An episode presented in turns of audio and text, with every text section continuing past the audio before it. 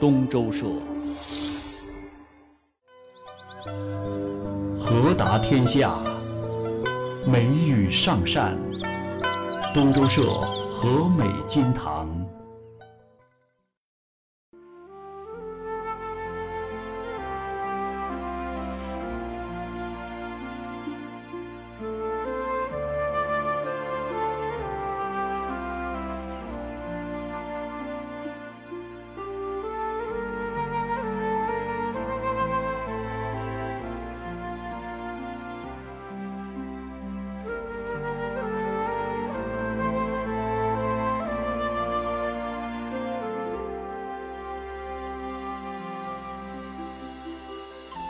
我们回头来看啊，咱们中国戏曲的发展史，明朝中叶到整个清初的这个时期啊，在戏坛上拥有压倒性优势的，不是现在咱们讲的京剧，而是昆曲。当时的昆曲唱腔非常之优美，而且剧目很丰富。那么那些文人雅士，尤其是上层社会，非常推崇它，被称之为什么呢？叫雅音，哎，雅音也叫雅部。那么在康乾时期，地方戏曲呢也开始蓬勃发展起来了，尤其是各种杂戏。呃，因为这些杂戏呢，它的风格比较独特，而且曲文呢也比较浅显易懂，那民间老百姓是比较喜欢的。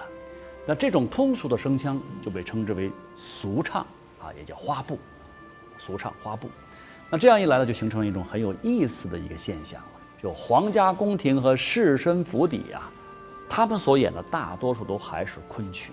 而在民间呢，就成了其他剧种的天下了。这就是中国戏曲史上非常著名的花雅之争。这个花雅之争的最终的结果就是雅部昆曲，慢慢的走向了衰落，直到后来徽班进京，导致近代京剧的诞生，啊，是这么一个结果。那么在花雅之争这个过程当中，最具标志性的事件是什么呢？就是金堂人魏长生的走红，哎，他的崛起。那么它这样的一种流行的这种形态表现出来之后，使得原本具有统治地位的昆曲就日渐的衰落，最终呢是走下了神坛。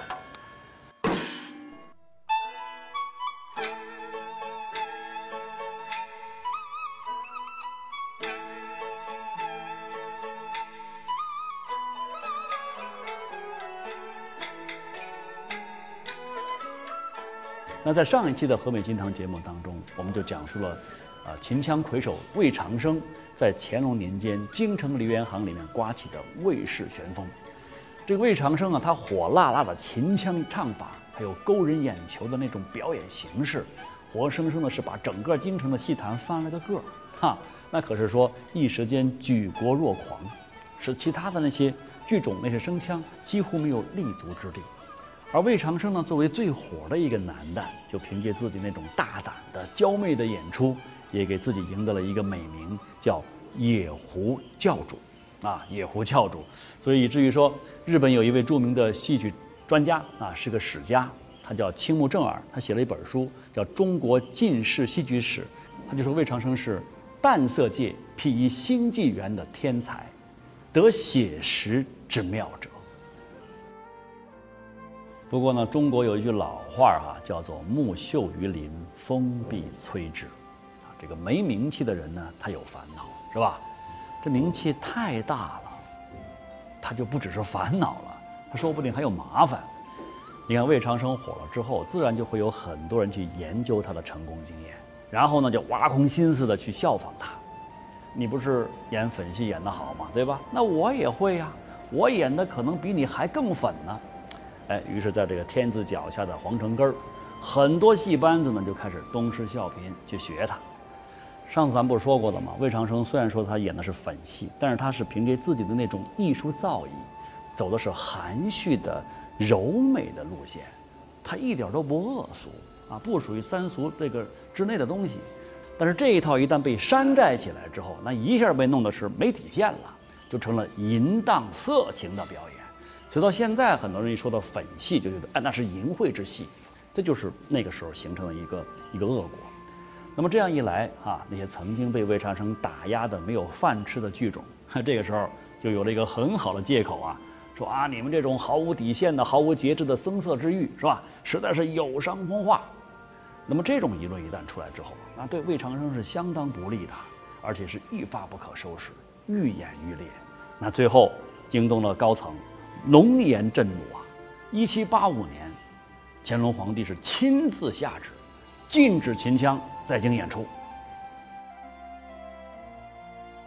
四后城外戏班，除昆歌两腔仍听其演唱外，其秦腔戏班交步军统领五城出示禁止。现在本班戏子盖令改归昆歌两腔，如不愿者，听其另谋生理。倘于护恶不遵者，交该衙门查拿惩治，递解回籍。这个针对性很强的最高指示，直接就把魏长生给踢出了京城，啊，他就不得不卷起铺盖卷儿，离开了这个成就了他，也抛弃了他的城市，就开始南下扬州，啊，去寻找新的出路。哎，不过谁也没想到的是啊，他确实命好，这个被迫出走的无奈之举，他反倒成就了魏长生一生的另外一段传奇。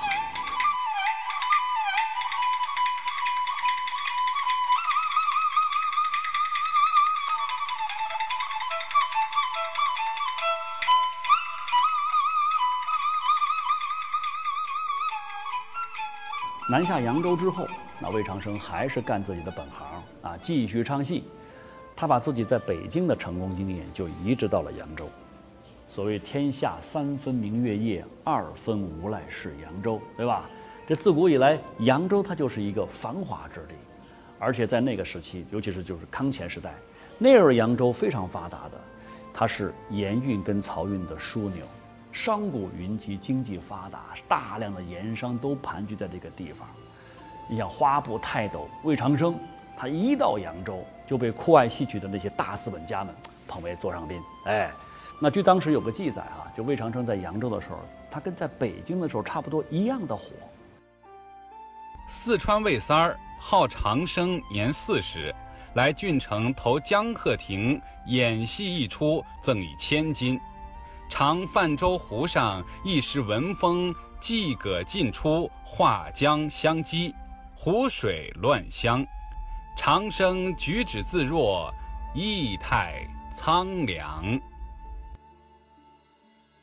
可见魏长生在江南，他也是影响力巨大呀。不仅如此，包括在扬州附近的各省市哈，各个剧种的演员，都是跑到扬州来，要一睹魏长生的风采。甚至连这个昆曲的发祥地苏州，那儿的这些戏班子啊，都邀请他过去啊，去传授技艺。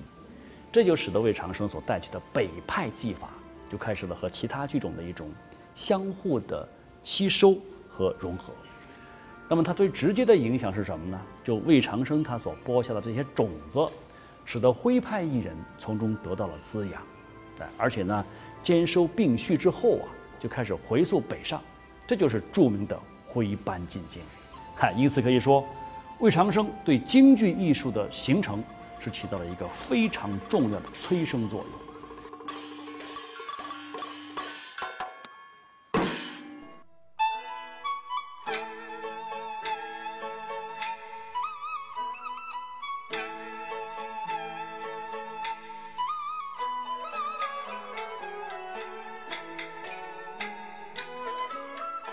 那公元一七九二年啊，在扬州、在苏州演出了五年之后，魏长生就回到了成都。哎，在这个东门附近呢，就买了一一所很漂亮的宅院。其实当时很多四川的这个戏曲界的人士都是在这一带居住，啊，就是现在东教场到天涯石街这一片儿，他们是相互毗邻而居，啊，时不时还切磋一下技艺，搞得四川本土的这个曲艺事业还真是有点欣欣向荣的感觉。成都一位举人呢，为这事儿还写过一首《锦城竹枝词》：无数连人东角住，顺城房屋长汀南。五同神庙天涯石，一路芳林尽未三。啊，魏长生回到成都不久，啊，成都府的华阳知县就特地跑来拜访他。他可不是说一个什么领导喜欢这个演员的一个原因，魏长生一看才知道，嚯，这位知县大人竟是他在当年啊北京的时候资助过的一个穷书生。原来当时啊，这个姓高的这位年轻人呢，进京赶考的时候突然生病了，就困在京城里头，又没钱，怎么办呢？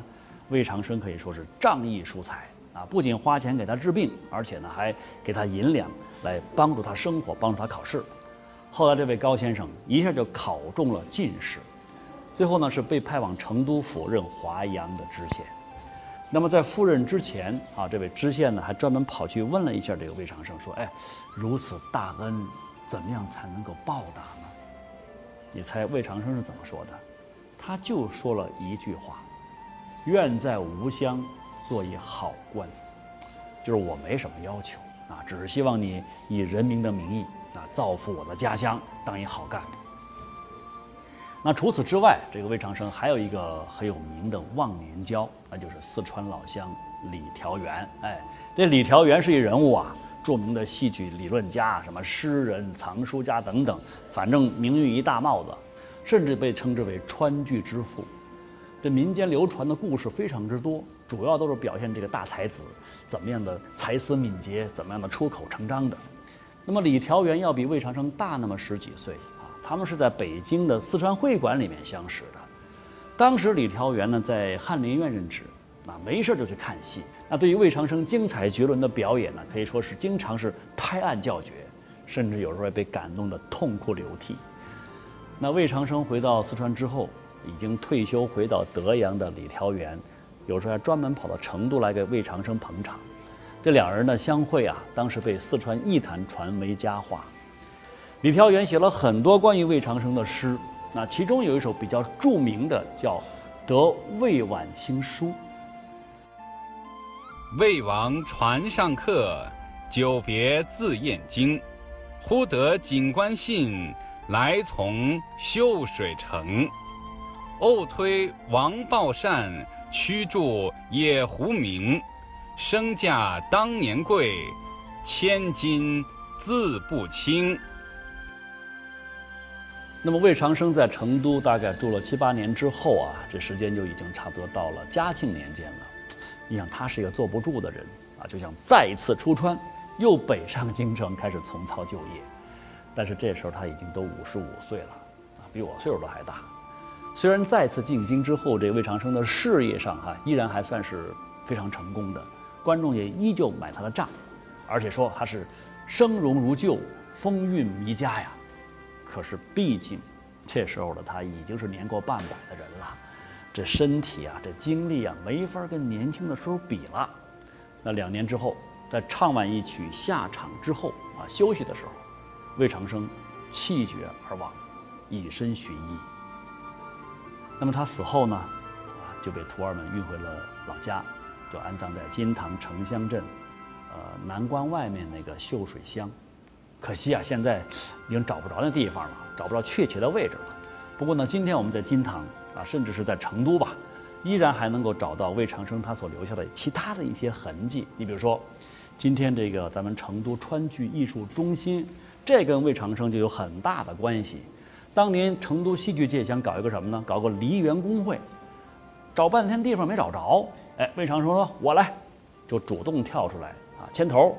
最终是在哪儿呢？在这个现在成都华兴正街北面的那块地上。就建起了梨园公会，称之为什么呢？称之为老郎庙。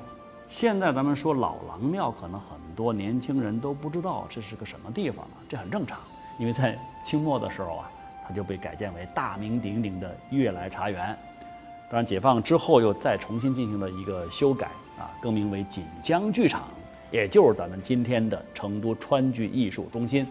当然，要说这个魏长生啊，他最让人怀念的地方。还是他对中国戏曲发展所做出的突出贡献。正是他的那种异军突起，打破了昆腔对戏剧艺术的垄断地位，让其他富有生活气息的整个表演艺术有了很广阔的生存空间。还有就是他对旦角艺术的改进和实践，也深远地影响了各个剧种的发展和演变。所以有人说啊，这个魏长生啊，是中国戏曲史上。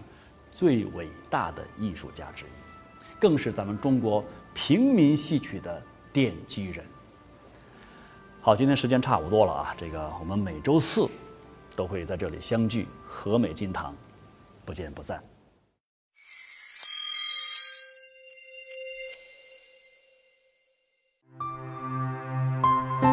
阅读可能是成本最低的高贵。阅读是比听音乐、散步或者喝咖啡更有效的压力缓解方式。读书不必开书单，从你喜欢的那一本开始。阅读是和欣赏的人见面，而且是人人都可以做到的方式。阅读所能提供的可能性，就好像你一个人活出了很多人的人生。我们读书吧，成都可以给你最好的阅读空间。我在读书，读出更好的自己。